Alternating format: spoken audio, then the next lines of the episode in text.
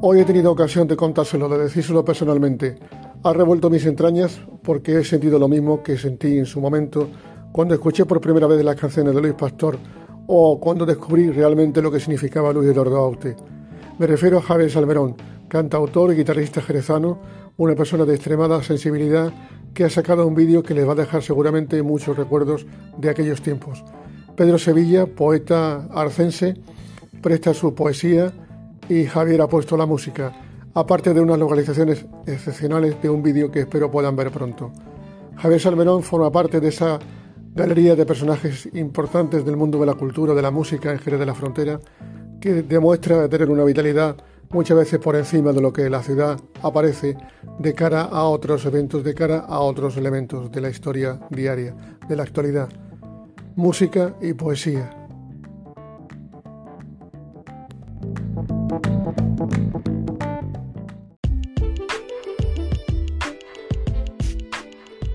Hola Pepe, encantado de saludarte. Pues este proyecto de videoclip eh, con, el poeta Pedro Sevilla, pues surge a raíz de, bueno, de mi amistad y mi admiración por, él y por, su, por su obra. Este poema a propósito lo musiqué hace unos años y ahora forma parte de mi segundo disco como cantautor que salió el 10 de, de marzo del año pasado, hace unos días antes de, del confinamiento, del famoso confinamiento. Y, bueno, me puse en contacto con él a raíz de la grabación del disco. Él, ya conocía hace años la, canción porque no es nueva.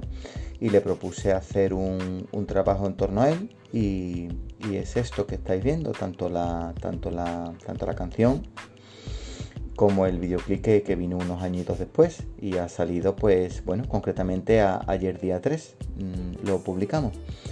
Y bueno eh, ahí lo tenéis espero que os guste y, bueno eh, seguiremos trabajando. Muchísimas gracias Pepe por, interesarte por, mi trabajo y, recibe un abrazo fuerte